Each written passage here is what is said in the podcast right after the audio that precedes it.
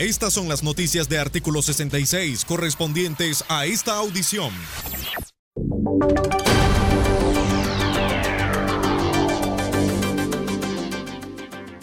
Hoy es viernes 27 de marzo de 2020. Les informa Giovanni Schiffman. Gracias por escucharnos. La vicepresidenta de Nicaragua, Rosario Murillo, confirmó este viernes dos nuevos casos de coronavirus en el país.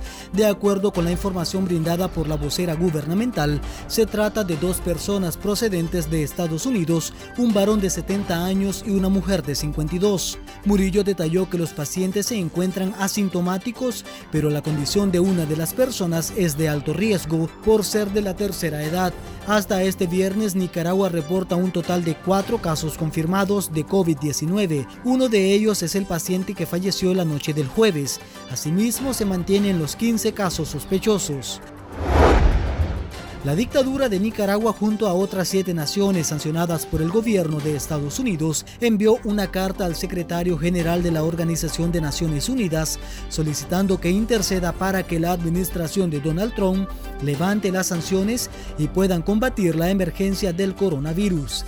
En la misiva, los países afirman que debido a estas medidas, su capacidad de respuesta se ha visto limitada. En el documento, los gobernantes piden la suspensión de estas medidas. Sin embargo, Nicaragua no ha sido sancionada como Estado, lo que contradice la solicitud del régimen. A raíz de la crisis sociopolítica, Estados Unidos y Canadá han impuesto sanciones individuales contra funcionarios aliados de la dictadura después que el Ministerio de Salud de Nicaragua confirmara el fallecimiento del primer nicaragüense por COVID-19, la Embajada de Estados Unidos en Managua llamó a los ciudadanos norteamericanos a volver inmediatamente a su país. En la alerta número 4, la sede diplomática alienta encarecidamente a los viajeros ciudadanos estadounidenses a avanzar en sus planes de salida de Nicaragua antes que el sistema de salud de este país se vea abrumado y los vuelos no estén disponibles. En caso de que no hayan disponibles vuelos comerciales, la embajada señala que pueden llenar un formulario en línea disponible en la página web para que sean agregados a una lista para cualquier vuelo organizado por el gobierno norteamericano americano.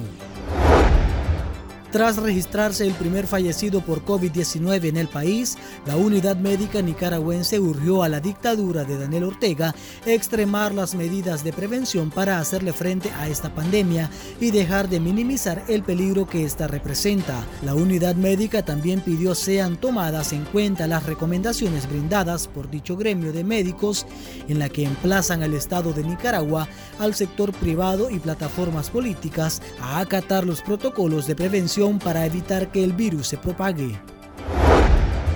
En noticias internacionales, el gobierno de Honduras confirmó este jueves 27 de marzo el primer fallecido por coronavirus en ese país.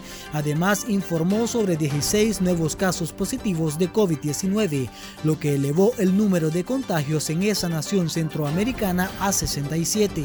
Después de realizar las pruebas de laboratorio a los 16 pacientes, el Sistema Nacional de Gestión de Riesgo aseguró que todos dieron positivo a la pandemia. Entre los infectados están dos mujeres, 10 hombres y 4 menores de 17 años.